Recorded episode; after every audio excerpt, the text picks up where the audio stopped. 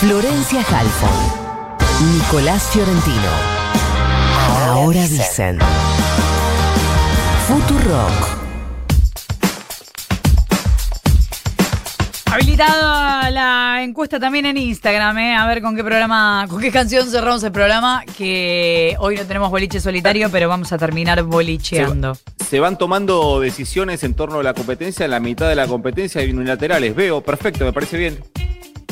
Eh, no entiendo la que, que, eh, no, no sé en ¿Estás qué momento asustado, se- Roberto? ¿Te, en- te- te ¿En asusta? qué, momento se, ¿En qué momento se discutió lo de abrir la competencia también a Instagram? ¿Por qué no te estoy viendo? nada. ¿Por qué no te estoy Los- viendo? Ahora me estás viendo, ahí voy, mamita, ahí voy. Pero Roberto, voy. por favor, te lo pido. Ya el, voy, ya voy. el programa es muy corto, muy Estoy a dos computadoras, a tres computadoras. Ay, pará, que eso es un locutorio. Escuchame una cosa. Eh, Jugando al counter. hablábamos cuando empezó el programa de el año que se cumple hoy, de aquel momento en que Alberto Fernández decía esto.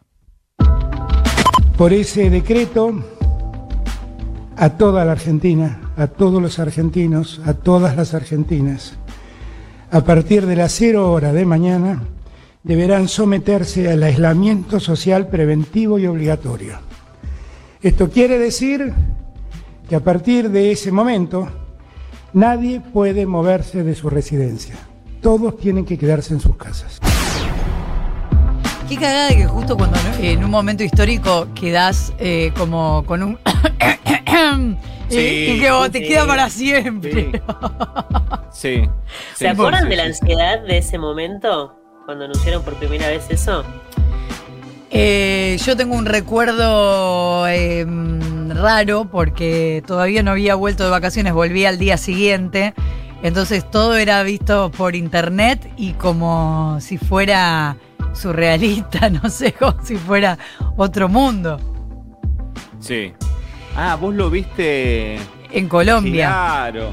Vos estabas boludeando por el mundo. en Yo ese estaba momento. boludeando, La Argentina sí. se jugaba el destino, su destino histórico. ¿Viste cuando, Claro, sí. ¿Viste cuando lo último que es como querés ser el que se está cerrando la puerta como el portón del garage y vos te patinás rápido para poder llegar y después vemos?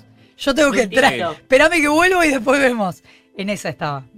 Sí, me reacuerdo. Bueno, Me reacuerdo. En ese, en ese año, en este año de pandemia, eh, ocurrieron varias cosas. Una, ministro de Desarrollo Territorial y Hábitat, Jorge Ferraresi, hablando del panorama en Villa Azul, porque se acuerdan que hubo una división y una. ¿Cómo se llama? Un corralito en los alrededores del barrio para que nadie saliera y no hubiera más contagios. Sí. Porque es una cuestión de lugares pobres, no es una cuestión de barrios, que no importa cuál sea su característica, que es una decisión que hemos tomado con el gobernador y con otros intendentes. Si necesitamos hacer el aislamiento en un barrio cerrado, por ejemplo, ¿tá? se haría de la misma manera que se hace en un barrio vulnerable. Todos momentos que han quedado en la historia. Uno mm, que Quedaron, va a ser. parece que pasó hace. Te siento que pasó en mi infancia. Claro. Tres pandemias atrás. Claro. Y uno de los momentos que quedó en la historia fue la primera sesión virtual en el Congreso. Día histórico para la República Argentina. El Senado realiza su primera sesión virtual. Y otras cosas que no sé cuánto tiempo durarán en la historia, pero que por lo menos eh, van a ser recordadas como cosas que sucedieron en la pandemia. Aparecieron los anti-cuarentena y decían cosas como esta. Todos los medios de comunicación trabajan para los mismos poderosos que manejan el mundo. Todos los políticos son masones y son sionistas. Soros, Rothschild, Rockefeller, los Warburg. El sionismo maneja el mundo. Más del 60% son medios judíos. Las bancas internacionales pertenecen a los judíos. Nos impide ejercer nuestros derechos. Este gobierno es un lacayo de las Naciones Unidas y responde al nuevo orden mundial. Bueno, eh, Horacio Rodríguez Larreta, el jefe de gobierno de la... Lo, lo dicen con No sé énfasis decir. que me hizo, me hizo acordar al, al nene que no tenía regalo para Navidad. Eh, mi familia ¿Sabés de judío. ¿Puedo confesar algo? Sí. Eh, tuve durante mucho tiempo una persona muy cercana a mí que estaba. No. Ah. Eh, que estaba recontra reconvencida de que efectivamente era así, tal como lo estaban diciendo. eh, que fuerte. básicamente nos íbamos a morir todos, bla, bla, bla, y que en el decreto de, la, de, de- de la- cuando se establece la cuarentini, ya estaba en ese mismo decreto la fecha en donde iba a terminar la cuarentini, que era un año después, o sea, todo muy raro. Sí. Horacio Rodríguez Larreta decía, jefe de gobierno de la ciudad de Buenos Aires, en conferencia dice, no, tranquilos, tranquilos, que los runners van a poder salir. el tema del ejercicio físico. Ahí lo que estamos viendo hacer algo, a, llamémoslo contraturno, que desde las 8 a las 8, o sea, de 8 de la noche a 8 de la mañana, se pueda salir a hacer ejercicio, a correr, a caminar, a andar en bicicleta, con to- obviamente todos con tapaboca, sin hacerlo en grupo, no más de dos personas, a 10 metros de distancia del otro que corre, y solo para lo barrial, o sea, solo para los vecinos de la ciudad. No puede venir alguien de la provincia o no puede un vecino de Devoto irse a correr del otro lado de la ciudad Me acabo de acordar de esta requeta recontra brigada, cocorrito de lana y salir a correr a la noche para poder hacer algo. Me acabo de acordar. Fue ¿Te das increíble. cuenta que vivimos, vivimos un momento en el que eh, se celebró salir a correr? Que esa es la peor actividad que puede hacer una persona en la vida. Qué año inviable, por favor. Alberto Bondi, Fernández, el presidente de la nación, dijo, che, yo entiendo, pero lo de la apertura de bares es un tema, no sé. Honestamente lo discutimos mucho con Horacio Rodríguez Larreta. Yo entiendo que para la ciudad de Buenos Aires la gastronomía es una actividad muy importante, yo lo entiendo. Pero que además seamos muy estrictos en los protocolos, porque le han hecho pensar a la gente que estar en la calle, que estar al aire libre, estando al aire libre el riesgo no existe. Claro, no el se riesgo contagia. y existe. claramente que sí. Existe, sí. es menor el riesgo, es cierto que es menor, pero existe. Eso no cambió. El riesgo es menor, pero No. existe. Eso no ha cambiado. Carla Bisotti era la secretaria de Acceso a la Salud y mm, aclaró todo cuanto pudo. No, señores, señoras, la vacuna no va a ser obligatoria.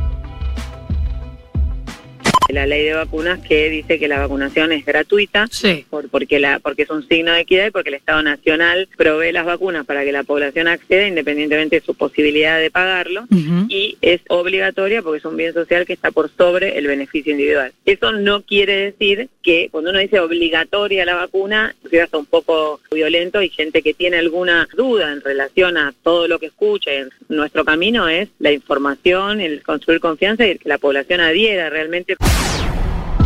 Porque había gente que no. Ah, y se escuchaba el de Florcita Halfon de atrás. Había gente que no quería darse la vacuna antes de que la vacuna Sí. llegara y que decía que la Sputnik era veneno, incluso han denunciado al presidente de la nación. Sí.